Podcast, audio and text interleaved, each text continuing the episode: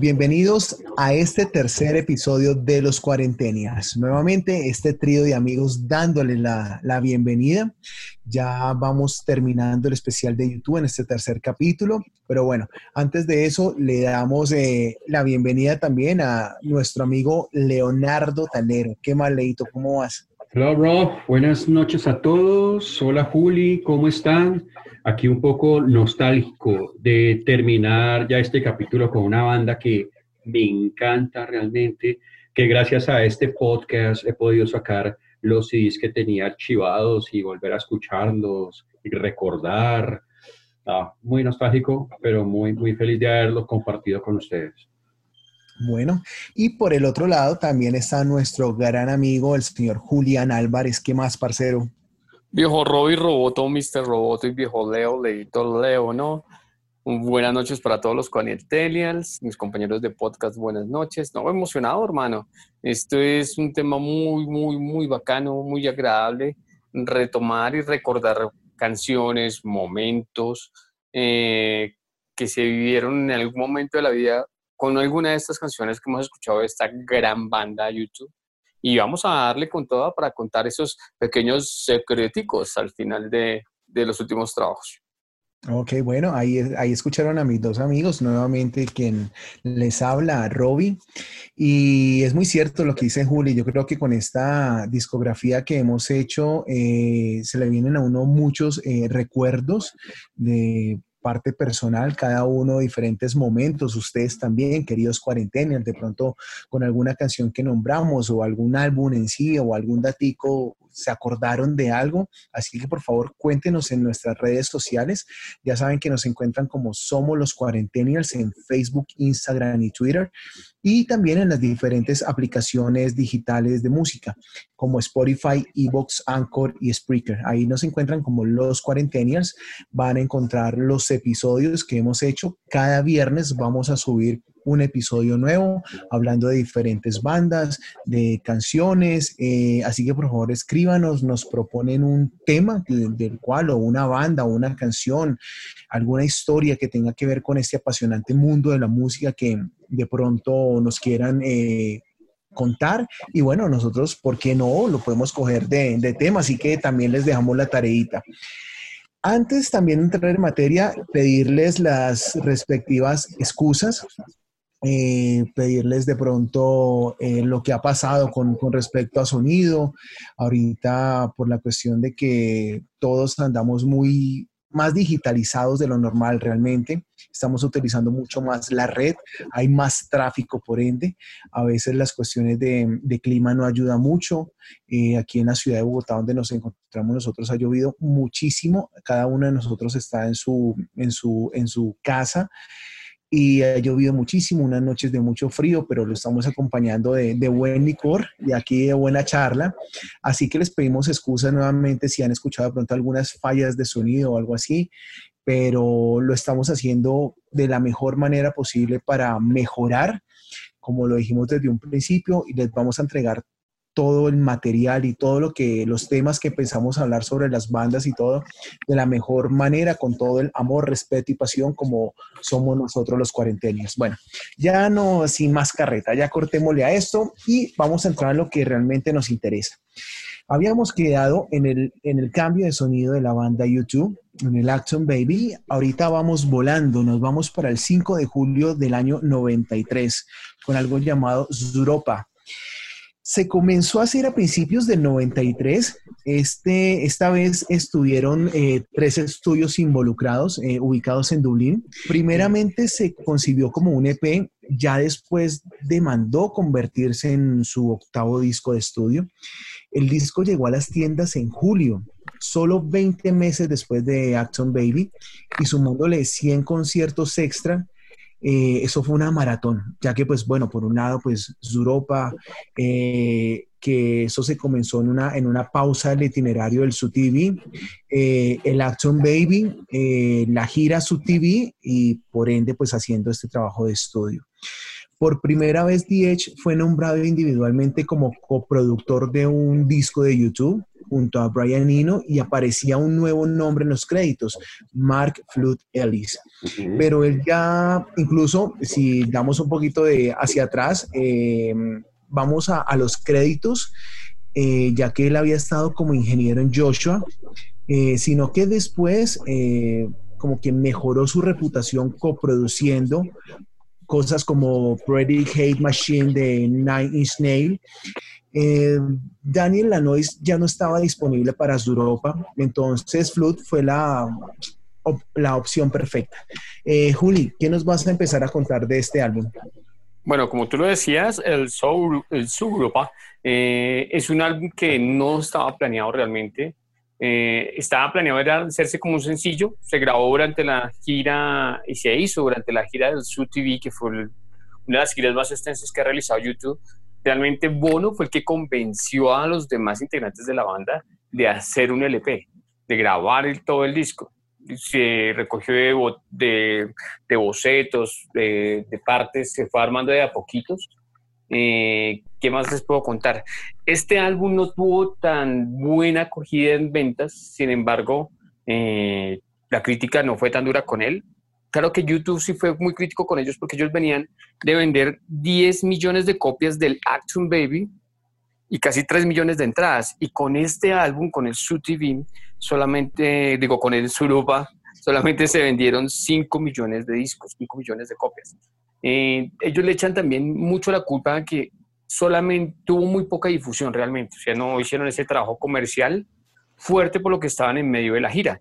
Realmente se vino a tocar en los últimos 20 conciertos de la, del, del TV, se vino a tocar las canciones y no todas las canciones de, del Surupa. Hay muy buenas canciones. Eh, vamos con la más grande de todas de ese álbum que me parece que es la mejor de todas eh, eh, Stay Far Away So Close. Si quieres, pongamos un poquito de esa canción. De acuerdo contigo, Juli, aquí va.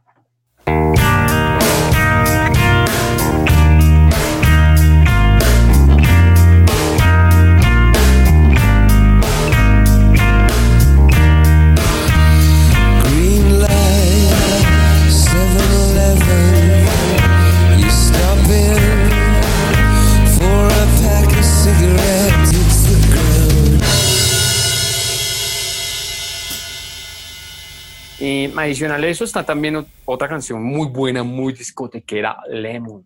Oh, es que es muy buena canción. Ya se nos emocionó. sí, hay otra canción que está también y que la canta, que es de las pocas canciones, de esas pocas canciones que se escuchan en toda la discografía de YouTube que son cantadas por The Edge, que está Numb, ¿no? Que es un poco, es un tecno industrial muy, muy, muy agresivo. De por sí el álbum es muy bueno, me gusta, es ese giro, esa transformación muy experimental entre el techno y el dance. Mm, sin embargo, con este álbum ganaron el Grammy como mejor álbum alternativo, o sea, a pesar de que no fue tan buen, no tuvo tan buena acogida, le dieron al, le dieron a la crítica duro, o sea, tuvo muy buena, muy buena, muy buen, muy buena acogida en la academia musical. ¿Qué nos puedes contar, viejo?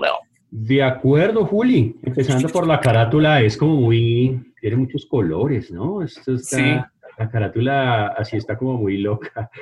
Bueno, yo quiero empezar con un tema. Ya tú dijiste el himno de ese álbum que a mí me encanta, pero yo quiero que escuchemos este lanzamiento que es una voz monocorde del señor Diesh, que es Now.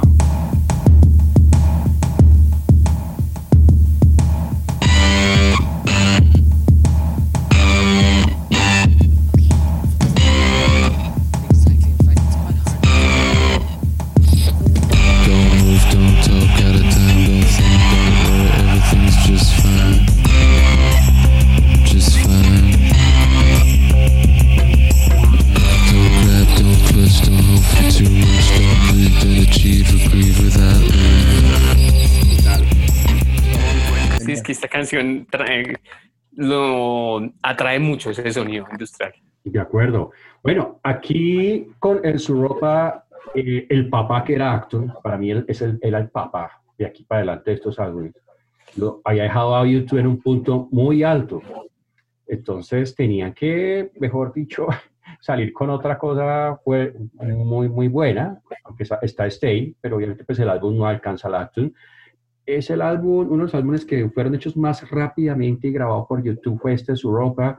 Eh, este álbum lo hicieron durante la gira del Sud TV y quedó material por ahí suelto, entonces aprovecharon y lo hicieron en este. Eh, ¿Qué más podremos decir de este álbum?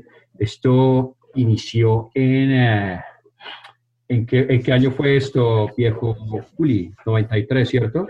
Sí, 93, 94. de acuerdo. Es que me estoy acordando entre, el, entre lo que estaba de moda en ese momento. Seguía el house muy fuerte, seguía el techno muy fuerte. Entonces ellos quisieron darle como ese tipo, a ese tipo de ritmo a este álbum. Por eso cambiaron eh, las líneas, son más experimentales, más futuristas, tiene un efecto de sonido y samples de tecnología, o sea, tremendo, es, es muy bueno.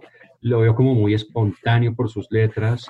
Eh, aquí, ¿qué otra canción? El Stay, el Lemon, ¿cuál otra me, me, parece de ahí buena? La, que canta con Johnny Cash. La que canta con Johnny Cash, pues realmente fue una casualidad de que Johnny Cash estuviera en Dublín y ellos aprovecharon de una, supieron que el hombre estaba allá, hicieron esta canción de Wonder. Pero pues realmente no me mata, no me mata, es buena, es un álbum que me parece bueno, pero pues ya después de haber escuchado el Actum, no puedo pues pedir más. Aquí quiero resaltar también que ellos estaban en un trabajo alterno, estaban haciendo, eh, eh, con, estaban con los Passengers, que tú hablaste en el primer capítulo, ¿no? Estaban haciendo el Original Soundtrack, volumen 1, eh, esto fue un álbum muy bueno y hay una canción sota inolvidable acá que es Miss Sarajevo. Escuchemos un fragmento de esta canción.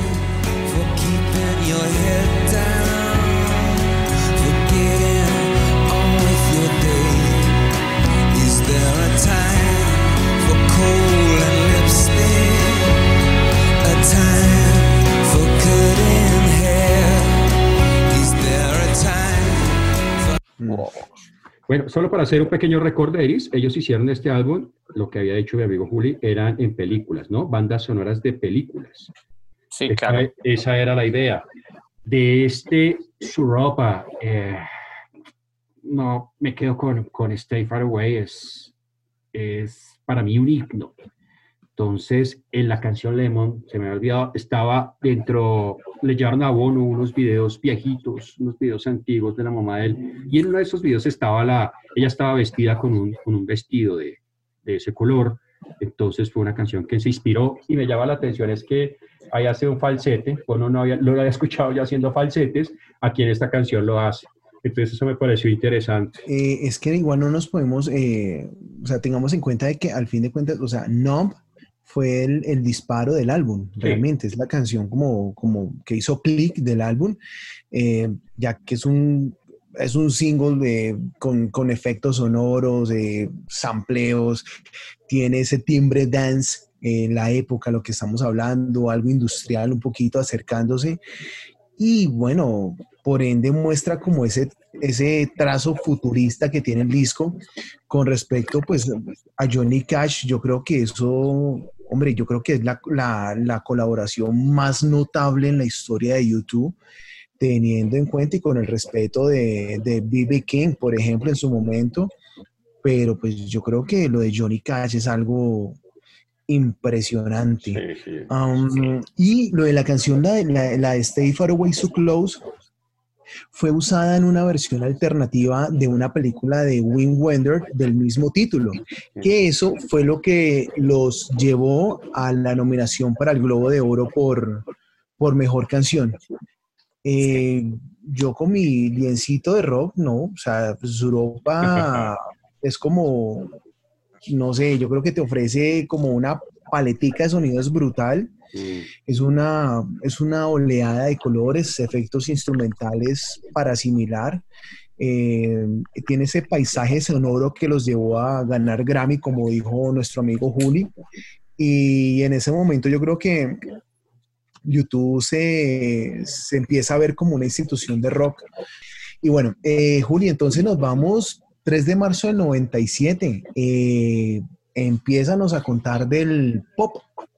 Bueno, el pop es un álbum muy inusual. Empecemos porque eh, no estuvo Larry Mullen, en la, en, el, en, la fabricación y la composición del disco porque estuvo lesionado de su espalda, duró mucho tiempo incapacitado realmente, eh, y por lo cual él se, se, enojó con la parte de la banda porque no lo tuvieron en cuenta para la grabación del disco, o sea, no lo esperaron, sino que el, el manager que tenía en ese momento y las personas que están encargadas de la producción, que son unas personas totalmente ajenas, Flood, Howie y Steve Osborne, eh, eran totalmente ajenas a la banda, o sea, eran nueva gente. Yo digo que este álbum es como el Atom Baby Volumen 3, porque es el mismo sonido nuevo tecno discotequero.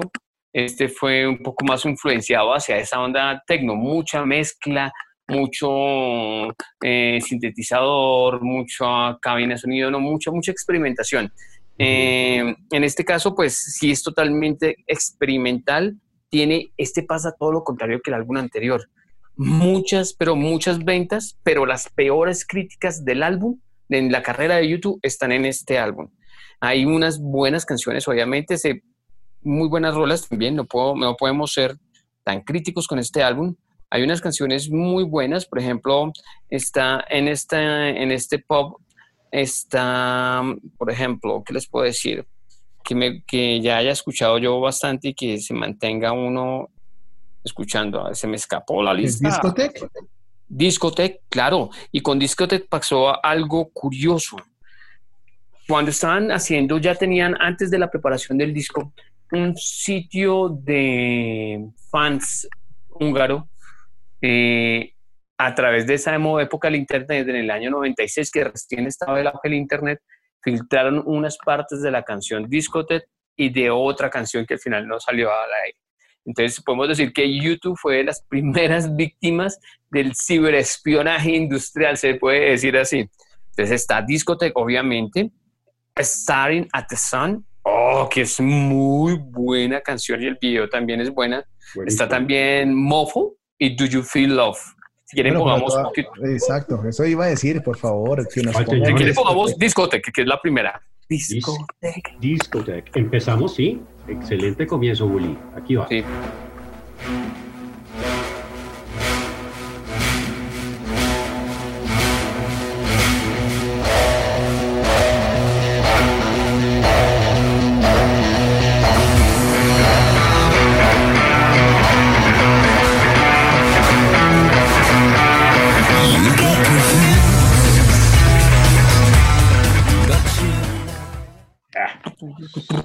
Es que sí, el álbum como tal está, es como muy, muy hecho para discoteca, para que lo baile, para, para, yo creo que ese era como el afán de este, de este álbum, o sea, era como mantenerse vigente, más vigente aún, con el cambio repentino del, de la escucha musical en el momento del mundo, ¿no? Que ya el rock, estamos hablando que este es el año 97, ¿no?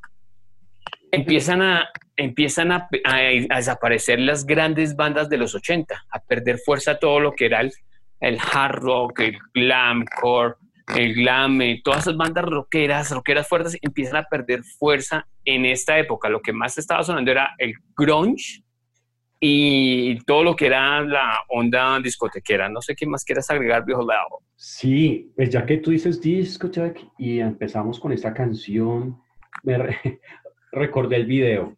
¿Se acuerdan del video de Discotech? Sí, esto es una invitación. Ajá. Esa es una invitación de los eh, YNCM, sí. Exactamente. Village People se llama el grupo. De Village People, perdón, sí. sí. De Village People. Bueno, este álbum prometía ser una joya. ¿no? Prometía ser una joya. A mí realmente me gusta. Me gustan como cinco o seis temas. Entonces, cuando a uno ya le gusta la mitad del álbum, uno ya dice, esto sí es bueno. Me gusta así un resumen. Empieza con tres canciones súper discotequeras, ¿no? Las tres primeras que son Do You Feel Love y Mofo. Y al final ya se van como más, bueno, y hay también canciones como Stereo of the Sun y una que me encanta, para mí es otro himno, que es If You Wear That Velvet Dress. Esa canción es hermosa. Quiero colocarles, quiero compartirles un fragmento. Es muy hot, es... ¿Para qué? Mira, aquí va.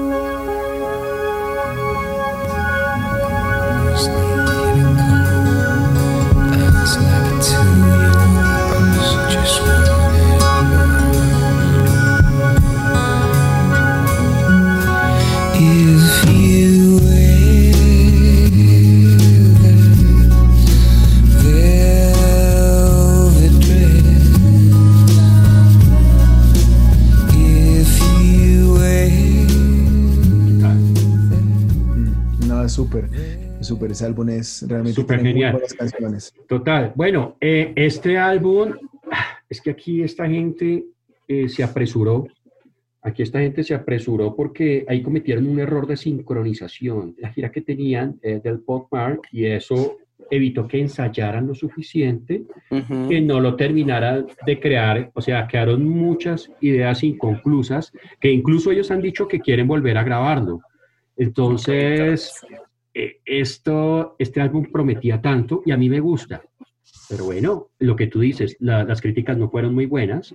Aquí ellos hicieron dos promesas en la gira eh, que estaban en su TV, que era ir a Sarajevo. ¿Se acuerdan? No sé quién de ustedes contó lo de Sarajevo. el tema de Sí, la- con el documental. Exactamente. ¿no? Y Sí. aquí ellos fueron a Sarajevo, eh, a Bosnia.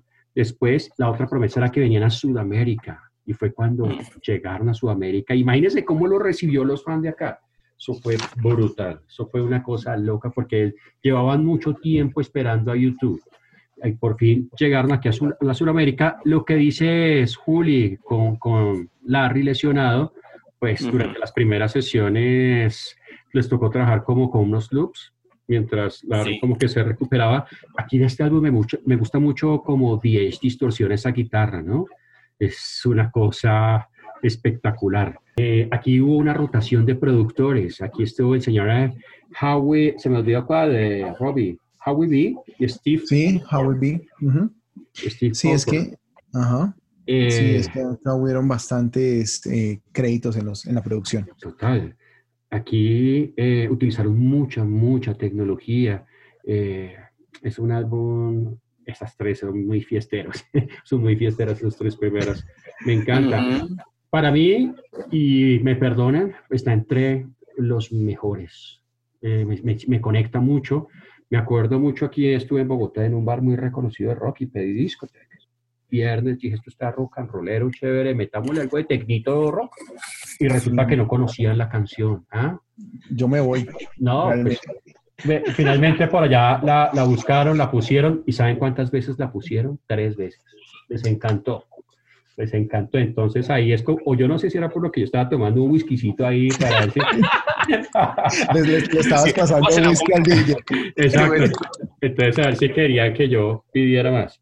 Entonces, nada, señores, eso No, es. coja- no- no hagan Oye. esas marcas, queridos cuarenteniers. Oye, sí, oye, y entre estas cosas, eh, muchos de la experiencia que les quedó a los integrantes de la banda fue que aprendieron mucho de la producción musical y de lo que, de lo que podían hacer ellos con los efectos que sacaron en este álbum.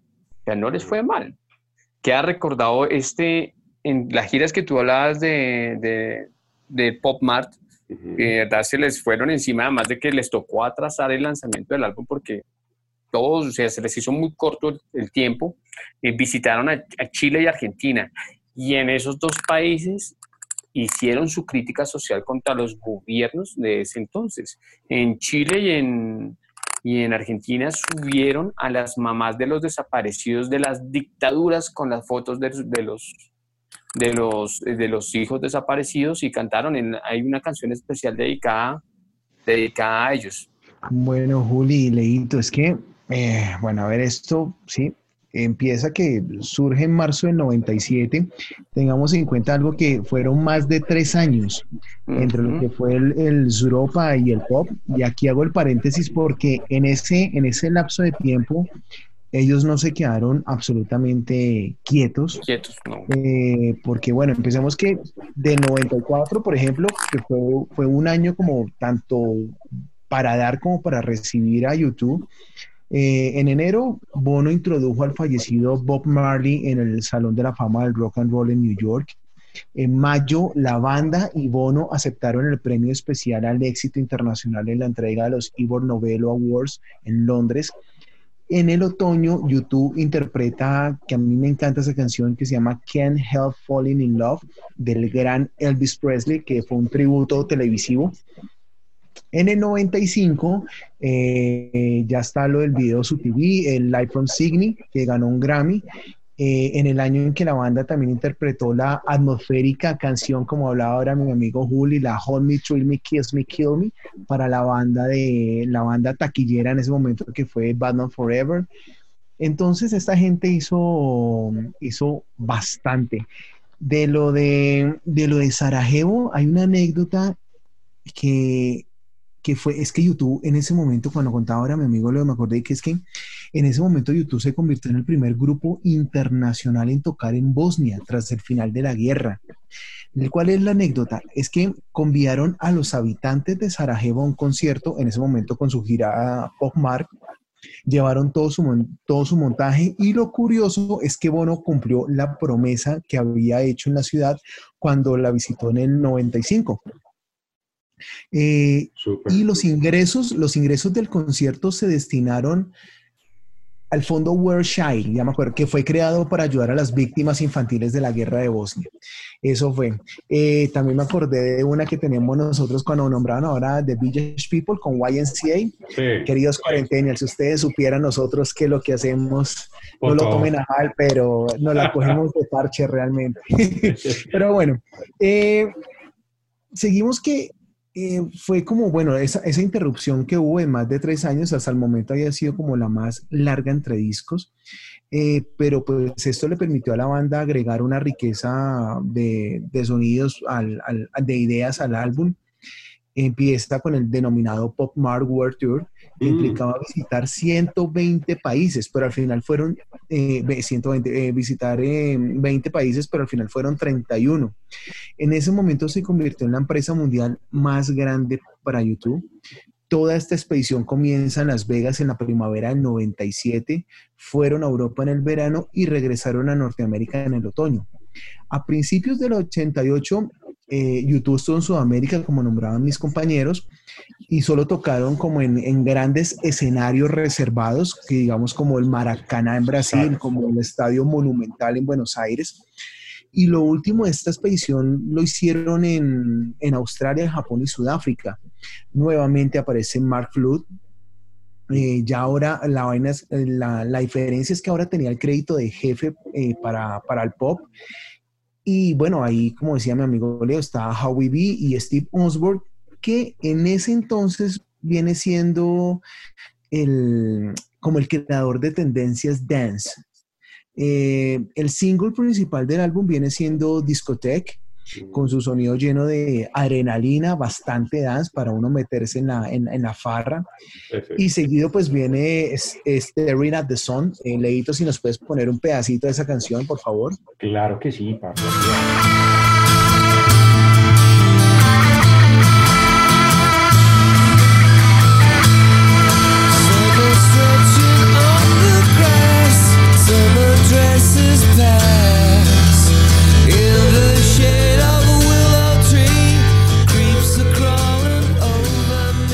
Encanta. Y bueno, que a comparación de Discotech, esta tiene sus toques eh, acústicos, incluso la guitarra a veces es como, como un poco psicodélica.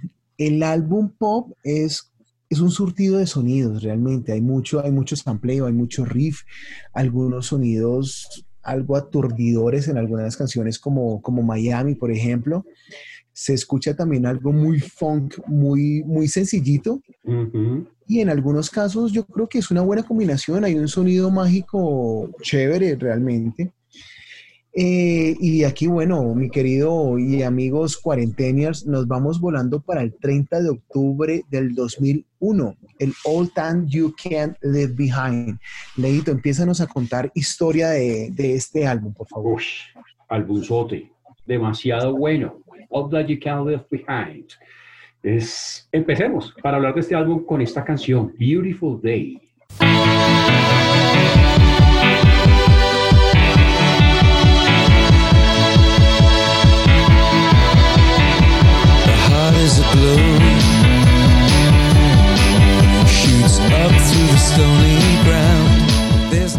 Me transporta totalmente esa canción. Ah, es, es muy buena, me encanta. Bueno, aquí en el año 2000, como decías tú, Rob, aquí ya se acabó el juego del SUTV, del Botmar. Aquí ya trataron de evitar como esas texturas electrónicas. Aquí en la carátula yo veo que está blanco y negro, como tratando de rescatar algo de, lo que habían hecho en los, de los 80, o sea, dejar de lo que hicieron en los 90 y volver a ese rock de los 80. eh, aquí se la, aquí es que es demasiado bueno, mira, tiene más de seis canciones, entonces ya entra, ya está dentro de la lista de uno de los álbumes muy buenos, con 12 millones de copias vendidos, 7 Grammys, ahí con ese tema ya se puede decir todo. Aquí estuvo el señor eh, Brian Eno y Daniel Lanois eh, colaborando con ellos, y bueno, eh, aquí sí empezó la gira Elevation, ¿no?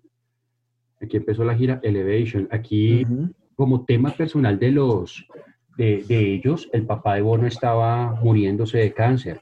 Entonces, a, a, Bono le tocaba viajar constantemente, o sea, casi todas las noches. Estaba en plena gira y viajaba todas las noches a visitar a su papá al hospital. Fue un fue muy duro para Bono este, este momento y en este álbum tan, tan exitoso. El tema activista de Bono a pico, o sea, aquí el hombre estaba con toda y se relacionó con, con gente muy, muy dura.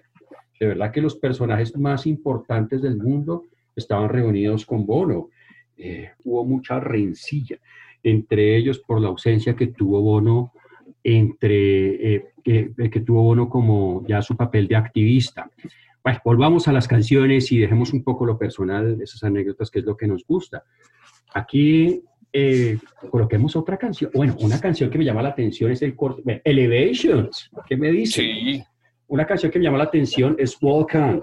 Es que tiene una historia muy particular.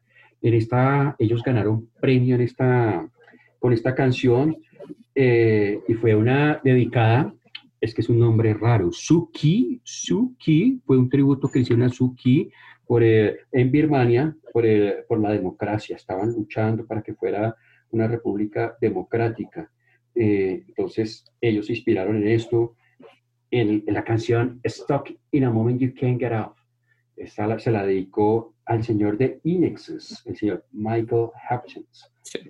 Entonces, digamos que las letras que de estas canciones tienen un fondo muy particular y muy, muy interesante. Recomendación, el de Joshua Tree, de colección, el Actum, y con este álbum ya tienen como a título personal los mejores álbumes de ellos. Totalmente cierto, Leito. Este es como, yo diría que este es el Joshua Tree Volumen 2, es muy bueno. Este es el segundo, yo digo que sería el segundo álbum categoría como el segundo mejor álbum de YouTube, toda su carrera. Las canciones que tiene, Beautiful Day, lo, lo transporta. A mí esa canción me transporta a otro lado totalmente. Starving in a Moment, como tú lo dices, que es un video muy, muy, muy curioso. Ese video es muy, muy, muy raro. Elevation, que uno no hace sino pensar en la mamacita de Angelina Jolie, su Lara Croft. Pues coloquémosla, Juli, coloquémosla para que te imagines a la, a la mamacita de Angelina.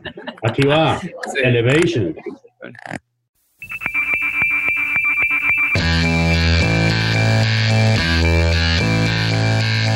Angelina, si nos escuchas, esto es dedicado de Juli para ti. Con todo mi corazón, Angelina.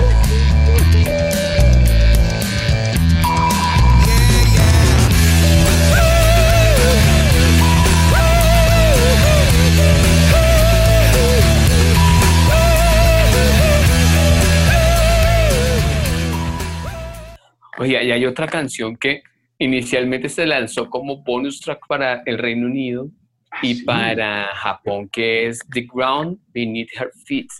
Qué canción, que es, Gracias. Es, una canción que es banda sonora de Million, eh, Million, ¿cómo es? Dollar Hotel. Ah, eso, Million Dollar Hotel, que es muy buena. Es una, es que este álbum tiene mucha recepción, mucha crítica y mucha crítica positiva. Juli. Muchas ventas, sí. Coloquemos un fragmentico de esa canción, ¿sí? Es que ese intro es espectacular. Aquí va.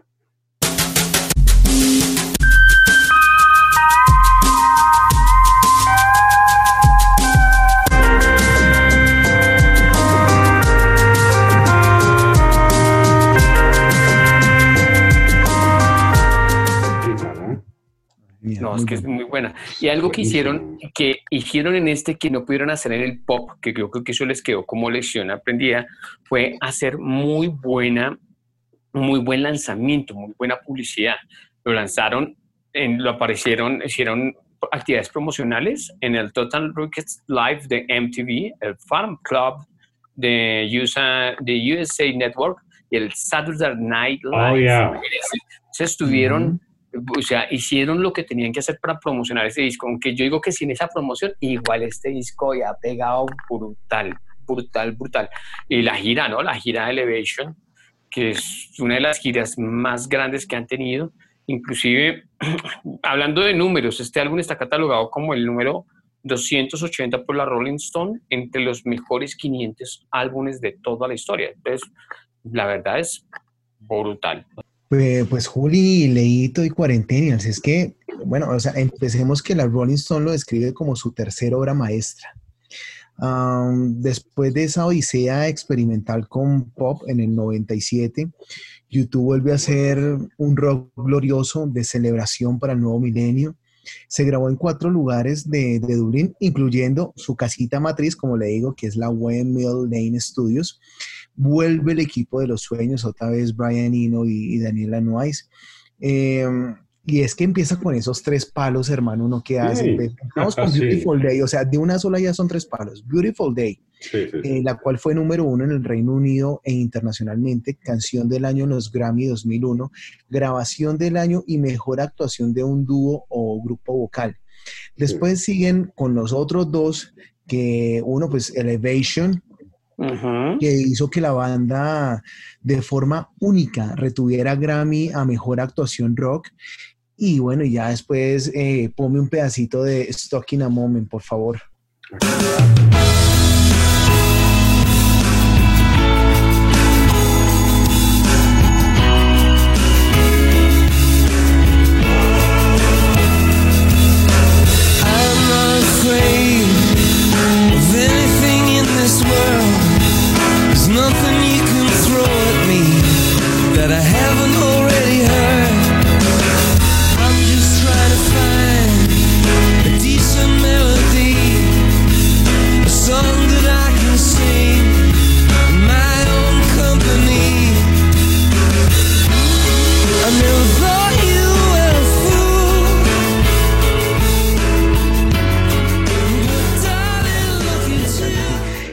Canción pues, pues se lleva el premio Mejor Actuación Pop en el Grammy del 2002. Y le incluimos aparte de eso Welcome, que lo, como, como yo hablaba ahora mi, mi amigo Leo y Juli, pues que también se gana título de grabación del año. O sea, ya con esos, eh, esos tres palos más el bonus y, to- y todos con premio, pues ¿qué más uno le puede pedir, no? Sí, sí, sí. Eh, todo esto empieza, eh, bueno, sí, con la gira Elevation, que eso fue en marzo del 2001. YouTube se estuvo, estuvo en ruta todo el resto del año. Tocó 113 recitales en 14 países. En, en Europa incluyeron cuatro noches en el Airs Code en Londres y un show de verano en el, en el, en el Slane Castle eh, en Irlanda. Sumémosle otro bonus más, Super Bowl 36, show de medio tiempo. Ya sabemos lo que representa esto a nivel mundial. Dedicó toda su actuación a los fallecidos del 9-11 y nada, pues es que este álbum tiene un sonido, un sonido encantador, realmente es positivo, es dulce, es explosivo, es alegre.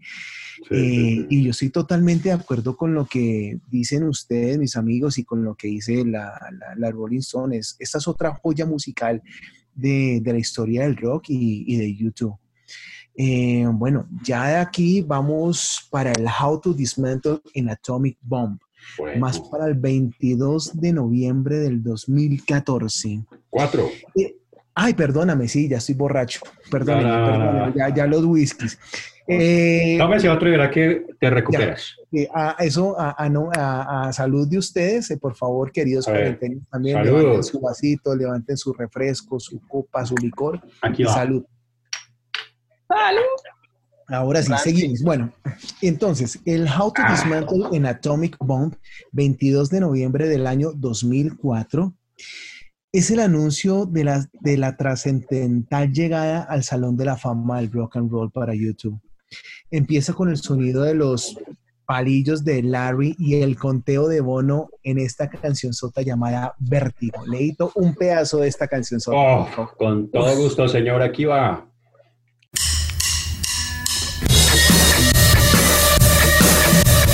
Dos, dos, dos, tres, tres,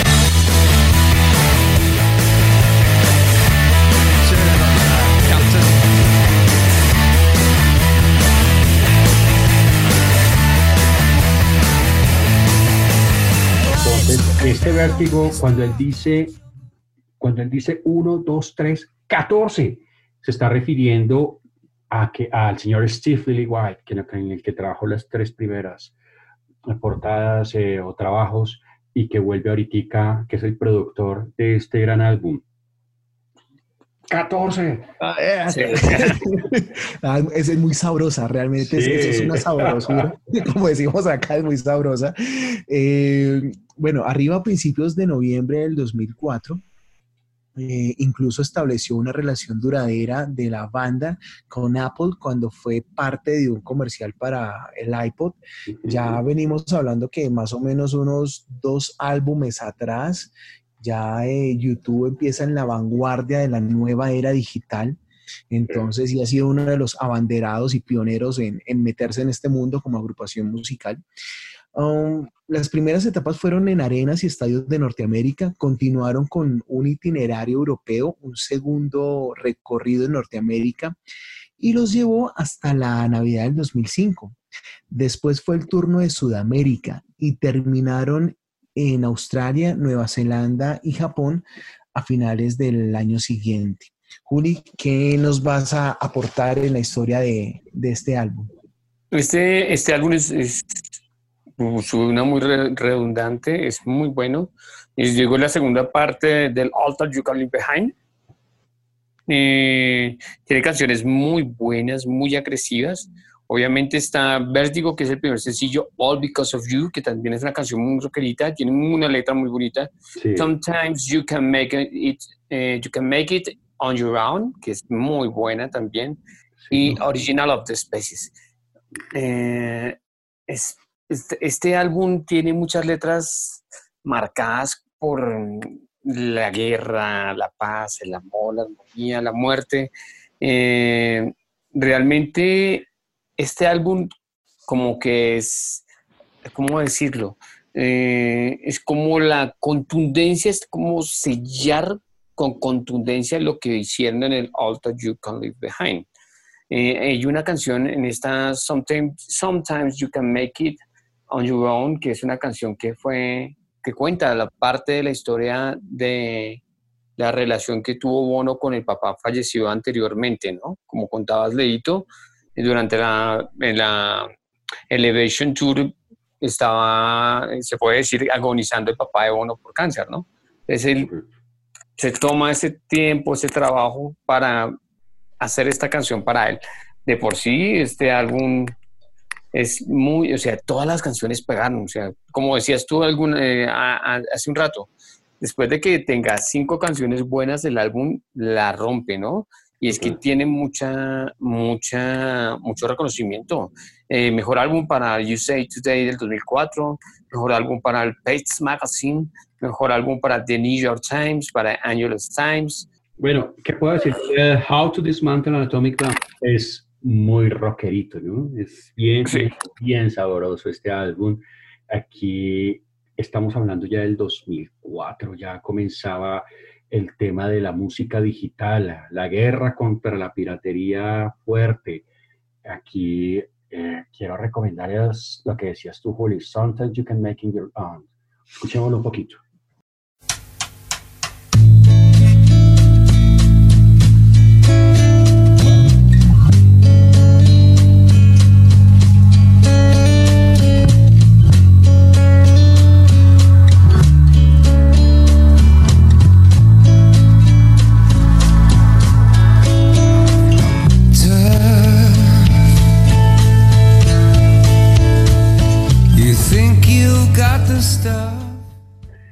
¿Qué tal?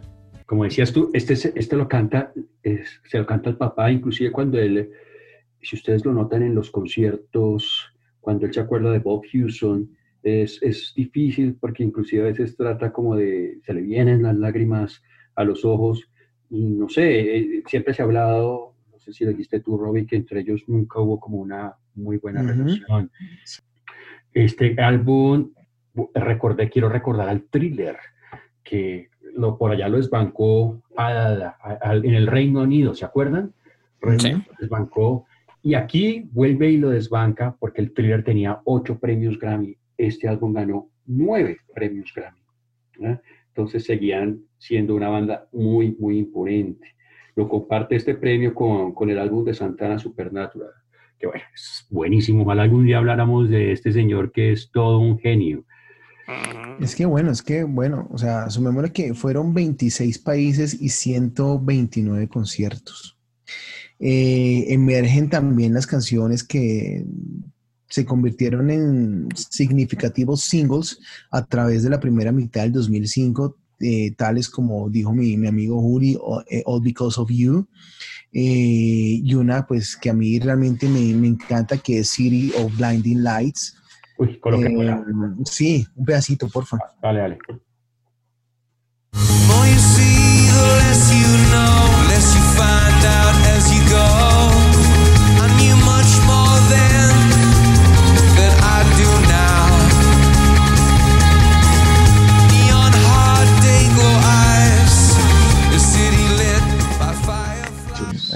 Me, encanta esa canción realmente. Y como anécdota, bueno, es que a la banda le fue robada grabaciones del trabajo en proceso. Exacto. Ya, que, ya que la cuestión de seguridad no era como la, la mejor, porque hasta ahora se empezaba a conocer como toda esa nueva era digital, entonces pues no había como bueno, si, si, hoy en día roban tantas vainas eh, mm. vía, vía internet y todas estas vainas de redes, pues en, esa época más eh, emergiendo, ¿no? La, la, era digital. Pero bueno, en sí, nada, es un álbum eh, apuntaladito por guitarras rock. Una, tiene una variedad de estados de ánimo y ritmos. volvieron un poco cosas del principio yo creo que no hubo lugar a duda de que estaban en el estado de ánimo correcto para completar ese círculo de ser una banda de rock inquebrantable que conocemos eh, al principio.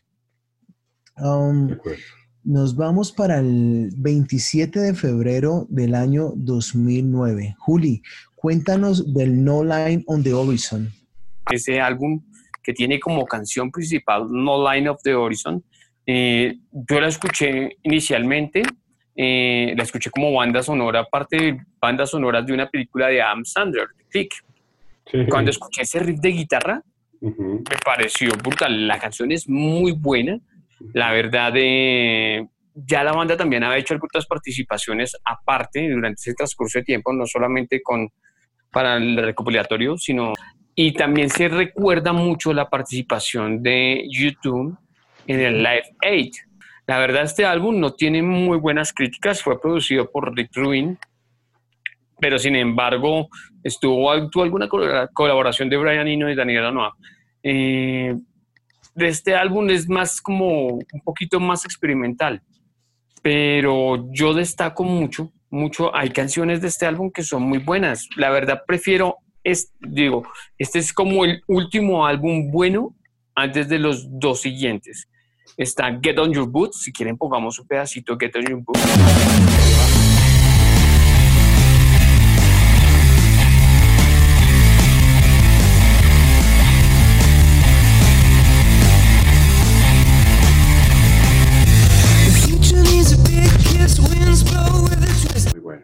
Y está el Magnificent. Magnificent es buena canción, pero ya está ahí, o sea, ya la, no sé como que pierden ese hilo de lo que venían haciendo con el Altar You Can Behind y con el, y con el otro álbum, con el How to Dismantle an Atomic Bomb. La verdad, pues tiene buenas reseñas, pero no, no como para, para marcar la misma cantidad de ventas que tuvieron los álbumes anteriores, lo cual generó como una decepción al grupo por ese, porque esperaban más de este álbum. No sé qué nos quieres compartir más, viejo Leo. Pues hermano, a mí, yo, para empezar, este es uno de los álbumes en que se tomó más tiempo YouTube para poder eh, crearlo, producirlo, en fin. Yo estaba con, con muchas ansias de, de, poder escucharlo, porque tanto tiempo sin escuchar a YouTube, cinco años, pensé que tanta demora, después de haber escuchado todas esas obras maestras de las que, cuales hemos hablado, yo esperaba escuchar algo súper genial. Entonces, pues esa carátula para empezar a, mí no me gusta, ¿sí? Me parece muy simplona, qué pena, sí, pero es, es mi opinión personal y puede que tenga algún significado, pero igual con la sala carátula ya, ah, digamos que, en fin. Ahora, ahora aquí yo no veo ningún single destacable, es el que acabaste de decir, eh, Get Your Boots. No, pero mira que No Line in the Horizon es muy buena canción. O sea, se- la verdad yo recomiendo ese, ese No Line in the Horizon, me parece muy buena canción. De ese, que, que fue el lanzamiento, primer lanzamiento de ese álbum. La verdad yo me quedo con esa canción de ese álbum. Eh, pues yo no me conecté, ¿no? Eh, no me conecté con este álbum. Eh, Get Out Your Bird me gusta es como el ritmo, lo que decía Electro Grunge, y pues no casa con, con todo el tono reflexivo del resto del álbum, si ustedes eh, ponen cuidado las letras y todo. Realmente No Lie on the Horizon, mm, incluso con decirte esto, me gusta incluso más October que No Lie on the Horizon. ¿Ah? Bajo madre. Sí, sí, sí. Para mí es el álbum que menos, menos me gusta. El que le salva a la patria a título personal, en mi opinión, es Get On Your Books, eh, corte 6 del álbum. Ok, no, igual, de acuerdo. Yo creo que de este álbum en sí no lo salva el álbum, lo salva la gira. Porque es que, o sea, viene siendo la gira de mayor recaudación en la historia de la música en ese momento. Eh, decimos como que los, no sé, como los, los maestros de la renovación lo, lo hicieron de nuevo. Eh, se suma a la producción ahí otra vez Steve Lillywhite por la realización eh, del proyecto, pero esto estuvo contrarrestado eh, por una noticia de la muerte de Rob Partridge, que fue uno de los primeros aliados de la banda en Island Record a finales de los 70. Island Record, para que no olvidemos, es una de esas eh, casas discográficas que ha estado desde el principio con Mm. YouTube. Sí, Um, sí. en los, ya lo que son las semanas previas del lanzamiento del disco, YouTube, ahí es cuando suelta Get On Your Boots, que es el corte 6 del álbum. Eh, se presentan en los Grammy, en los Brits y tienen como unas bajo la manga, que fue un mini concierto en la azotea de la sede de la BBC en Londres. Mm, los resultados empiezan pues a ver después del lanzamiento, es el séptimo número uno de, de la banda en Estados Unidos y su décimo en el Reino Unido, alcanzando el nivel de artistas como, como Madonna, como The Rolling Stones. Eso lo que hace es que sucedan tres nominaciones al Grammy. Después llega el 30 de junio del 2009 y aparece otro gran espectáculo en vivo que como es como lo que nos tiene acostumbrados YouTube llamado YouTube 360, que lo que decíamos, o sea, para mí es lo que, lo que salva realmente lo que tiene que ver relacionado con el álbum. Eh, que hasta ese momento se convirtió en la experiencia más envolvente de la banda, pero lejos. Eh, es un alucinante, revolucionario escenario circular, eh, una pantalla LED expansible, y pues esto lo que permitió fue que los fans tuvieran como más acercamiento a la banda. Sí. Fueron 110 conciertos, 5 continentes en 30 países. El público ascendió alrededor de los 7.1 millones en los espectáculos. Esto se convirtió en una hazaña a escala mundial en ese momento. Y en sí, pues nada, es un trabajo como de madurez. Tiene cositas impactantes de rock, como, como canciones como Magnificence, como nombró ahora mi amigo Juli. Y pues no sé, en sí, a mí del álbum realmente no me gusta, no me mueve mucho. Como lo dije ahora al principio, a mí lo que me mueve realmente es la gira que venía ahí como, como enlazadita con el álbum. Vámonos para el 9 de octubre del año eh, 2014. Eh, Leito, cuéntanos acerca del Sons of Innocence. Aquí con este álbum, YouTube Red, pues digamos que es el álbum más personal de Bono. Si ustedes escuchan las letras, a título personal, a mí este álbum me gusta mucho. A mí me encanta. Así, eh, a ustedes de pronto yo sé que no les gusta mucho, pero este álbum, digamos que es, yo lo compraría y no lo he comprado ya con el Spotify, eh, ya dejé de comprarlo, pero, pero yo lo compraría. aquí, aquí eh, perdón, YouTube hizo una, sigue con la Apple, ¿no? Siguen es- esos acuerdos con la Apple y aquí es de bajar de forma gratuita al iTunes la, el- el- este álbum, el cual esto causó mucha molestia de muchas personas que no son fans de, de YouTube y pues son muchos centennials que no conocen, de pronto no vivieron la época del rock. Eh, entonces, pues lo sintieron más como una invasión que por qué se los tenían. eh, hubo muchas críticas. Esto fue para YouTube un tema fuerte, porque pues la gente dijo que tras de que era difícil eliminarlo, que para que ellos no querían eso. Eso me parece a mí que eh, le quita un poco de valor al álbum. Ese primer corte que se llama The Miracle eh, estaba inspirado a los Ramones, ¿no? Aunque no tenga nada que ver con ese bubble gum o el popcorn de, este momento, pero está inspirado en los Ramones. La canción balada que me encanta es Every Breaking Wave. Esa canción, de verdad que la he puesto mucho. La he puesto mucho. Me encanta porque me, me hace recordar mucho a With or Without You. ¿no? Me hace recordar bastante la letra de esa canción. Es hermosa. Aquí el productor es Danger Mouse.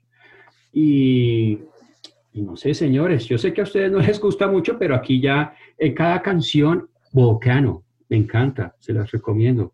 Eh, aquí en cada canción ellos recuerdan mucho de las vivencias cuando empezaron en Irlanda, eh, todas sus pasiones, todas sus cosas. Es el álbum más personal que ha tenido Bono. Entonces, pues nada, aquí yo lo rescato, me encanta. Sí, la verdad, el álbum, bueno, sí es como letras muy profundas, más pasionales, más personales. Um, yo de este álbum, la verdad, eh, ¿qué rescato de este álbum? Um, Rise by Bottles, la verdad. Eh, rescataría Every Breaking Wave, pero hay una canción que se nos escapa, que no está incluida en este álbum y que es un, es un homenaje que se le hizo a Nelson Mandela, que se llama Ordinary Love, que esta canción es muy buena, tiene muy buena letra y la verdad suena mucho. Pero la verdad, este álbum ha sido como muy criticado, o es de los más criticados, no sé. Llego yo a la conclusión que cuando eh, YouTube se aleja de Brian Eno de, o de Steve Lillywhite y empieza a ingresar nuevos productores, la calidad musical de YouTube, el performance que ellos traen, generalmente baja. Y la aceptación musical es, no, es tan, no es la misma de siempre. Eh, que es, la verdad es una gama de sonidos igual, casi se reconoce YouTube, pero no sé, tiene ese, ese picante, no tiene esa conexión como tal con el público, con, con los críticos, con sus fans. Juli, Sí. escuchemos esta canción que a ti, eh, lo que te entiendo, te gustó también y es la que me encanta.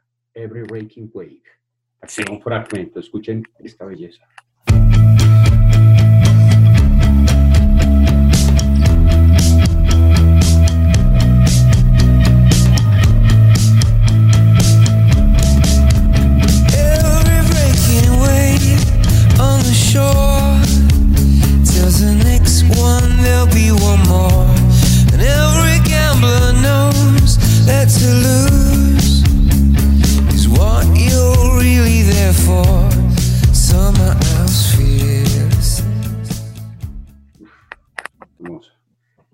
Portada es con el hijo de Larry, ¿no? Larry abrazando a su hijo. Sí, Muy bueno. Es que con Sons of Innocence, a ver, esto empieza con el Innocence More Experience Tour 2014. Inicia en Vancouver el 14 de mayo, más de dos meses de conciertos en Norteamérica, eh, entre ellas ocho noches en el Madison Square Garden. Después se reubica en Europa con Sold Out eh, para un itinerario de más de dos meses. Mm, pasan más de cinco años, si nos ponemos a ver, entre el No Line y este álbum. Es totalmente evolucionado, empezando a, bueno, empezando que lo, lo que decía ahora mi amigo Leo, que lanzan gratuitamente el disco para 500 millones de personas de forma exclusiva y por un mes vía iTunes. Ya la era tecnológica era algo en lo que YouTube se sabía mover realmente, con levantando ampollas o críticas, pero ya, ya tenía esa, esa experiencia. Cantidades de estudios eh, para asumir el nuevo reto, tales como Electric Lady Studios, eh, Pool Studios, eh, Soul and Battery, bueno, entre otros. En total fueron siete eh, los que se metieron a, todo el proyecto, bastantes créditos en la producción, eh, nombres como Danger Mouse, como Paul Edward, como Ryan Tether, Declan Gaffney y otra vez está Flood. Mm, se destacan canciones como Iris, que esa se, se olvidaba por ahí, Iris de Hold Me Close. Eh, leíto por un pedacito esa canción, porfis. Claro que sí, aquí va, muy buena.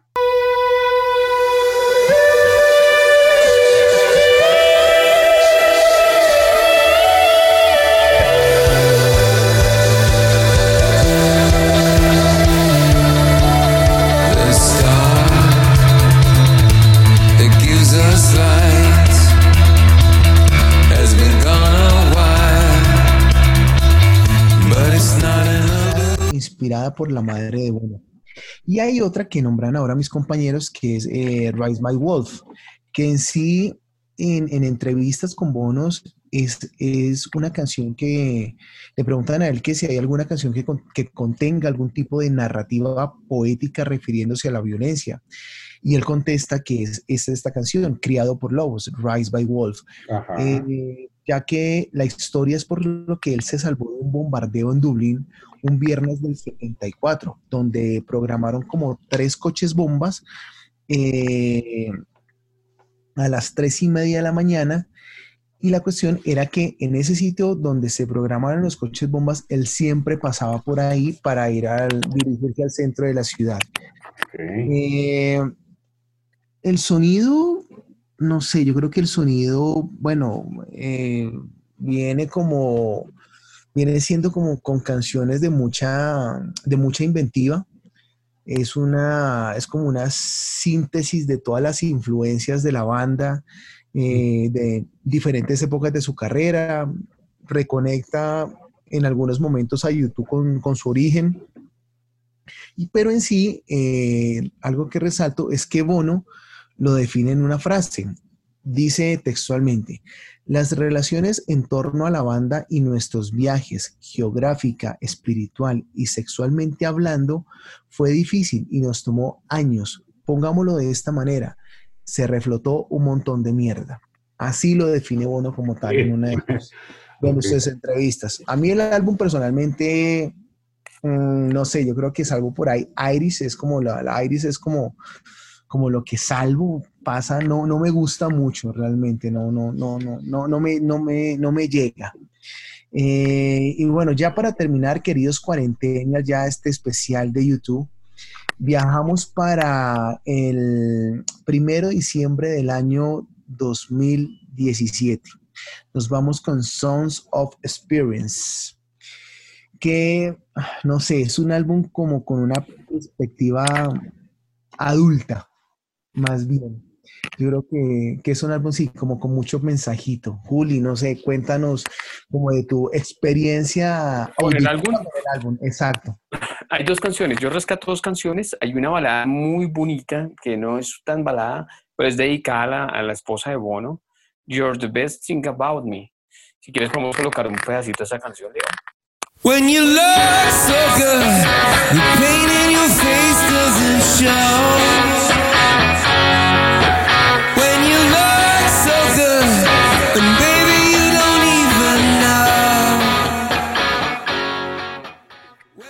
Muy bonita, la verdad. Tiene un sonido muy pegajoso, muy contagioso. Y la otra canción es Get Out of Your Own Way. Me parecen dos buenas, la verdad. Está basado más bien como en el tema de la mortalidad, como qué pasaría si llegara a faltar, si, qué sería el mundo si yo llegara a faltar, cómo sería todo. Eh, la verdad es un sonido más, yo creo que es de los sonidos más flojos. Compararía, no, este álbum es relativamente mejor que el anterior. El anterior yo diría que es como, como lo decían ustedes, el, no la, el Song of Innocence es como el October y este tendría a ser como algo como el War más o menos. Pero la verdad deja mucho que desear. Yo como, como fan de YouTube, quedó como siento que la banda queda en deuda con este último álbum. Bueno, Juli, a mí este álbum sí ah, no me gustó. No me gustó para nada. Aquí, ¿qué podemos ver en el álbum? Está el hijo de Bono, está Eli. Ustedes han escuchado, hagamos un paréntesis, ¿han escuchado cantar a Eli? Sí, yo sí lo he escuchado cantar. Una locura. Se man canta muy bueno. Es escuchar a Bono en, la época de juventud.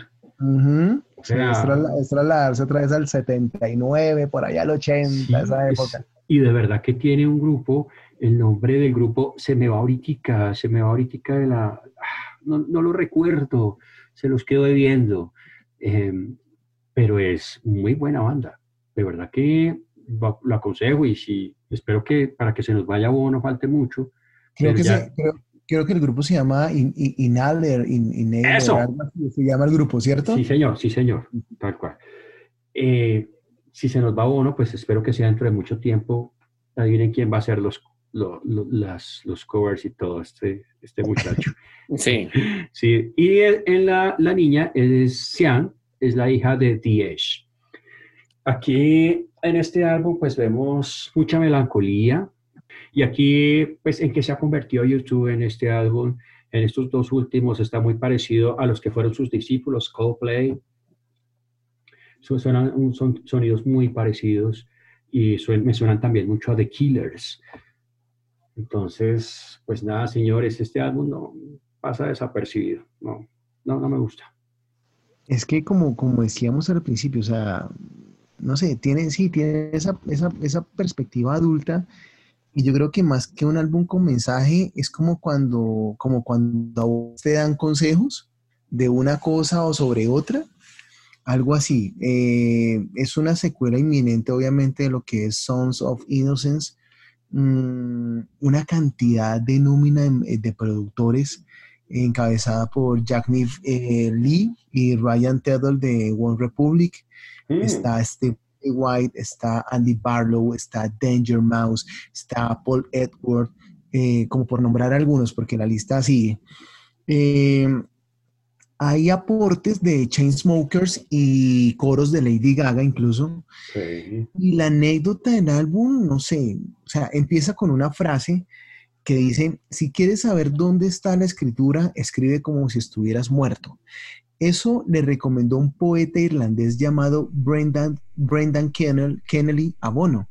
Y a Bono le gustó la idea, así que le quedó rondando y con esa idea y sin saber si escucharía estas canciones cuando todos los demás pudiéramos escucharlas, así lo confiesa Bono, decidió escribir cartas a sus seres queridos como si estuviera muerto, a su esposa Ali, que lleva como 35 años de relación, si no estoy mal, a sus cuatro hijos y al mundo. En conclusión, no sé, ah, no sé, eh, a mí el álbum tampoco me gusta, realmente no, es muy flojito. Eh, el disco habla sobre, sobre la muerte, sobre la vida, eh, toma como eje central el amor, sonidos muy, muy sencillos, es muy básico. En algunos casos, pues algo eh, veloces, pero en algunas canciones, digamos que yo rescato, y estoy de acuerdo con mi amigo Juli, lo que es eh, Get Out of Your Own Way, es una. Y otra que me pareció así como chévere es la que le sigue, que es American Soul, que es el corte 5. Sí. Mm, pero no, a mí el álbum realmente no, no, no me mueve. Así que bueno, queridos cuarentenias, ya terminando este especial de YouTube, eh, no sé ya qué más podemos agregar. Así que Leito, no sé si tienes, si tienes algún aporte por ahí último y también algo que nos quieras decir como de esta primera experiencia y algo que te haya dejado como como de entrarnos un poquito más a la historia de YouTube, teniendo en cuenta que obviamente es tu banda favorita. Sí, la pasé delicioso. Gracias, Juli. Gracias, Robbie. De verdad, ya que estamos aquí en cuarentenados, pues me sentí cuando vamos a los bares y nos da por hablar de música y poner canciones que nos encantan. Eh, digamos que me sentí muy, muy, muy chévere como en ese ambiente rockero. ¿Y qué podemos decir? ¿Ustedes saben qué es la vida de Yo Soy? Mm, no, yo les perdí un poquito el rastro, realmente. Bueno, ahorita, hace poco, Bono y TH crearon un, un programa radial, igual que nosotros, ahí con, con más eh, infraestructura y todo el tema. crearon, crearon, una plataforma de, de emisora, se llama Sirius XN, Sirius XM. Y pues es un buen proyecto y está súper chévere. Aquí están Aquí ellos conversan con amigos como John Morello, como Noel Gallagher. Entonces, pues, ya se pueden, ya se pueden imaginar eh, la, los invitados. Y pues para el último que escuché, habían donado 10 millones de euros para, para todo, este, todo el tema de suministros médicos, todo esto destinado para el coronavirus, eh, perdón. Entonces, nada, hasta ahí va YouTube, lo que he sabido, ¿no?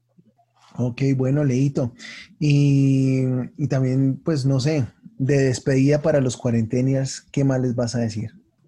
Gracias por escucharnos. Espero lo hayan disfrutado. Como dice mi amigo Robbie y Juli, lo hicimos con mucho cariño, con mucho respeto eh, para ustedes. No se muevan, ¿no? no se pierdan el próximo capítulo. Ya no es YouTube, ya no es YouTube, es una bandota, de verdad también muy, muy buena. Es una sorpresa. Okay. Las malas influencias se pegan. Total. Pues bueno, Juli, y tú también, ¿qué, qué les quieres decir a, a nuestros cuarentenas ya para despedir este especial de YouTube? Nada, muy emocionado, sí, obviamente con toda la historia de YouTube, recordar momentos, recordar canciones, momentos de vida. Eh, les puedo asegurar que concierto de despedida de YouTube, creo que por sitio mágico será en el Slane Castle. No sé por qué, pero tengo la sensación de que va a ser ahí. Eh, y nada, viene una muy buena banda para el siguiente podcast. Eh, eh, como dicen por ahí, no se muevan, ya regresamos, los esperamos con la otra banda y el otro podcast, así que no se pierdan. Bueno, ahí queridos cuarentenas, escucharon a mis dos amigos.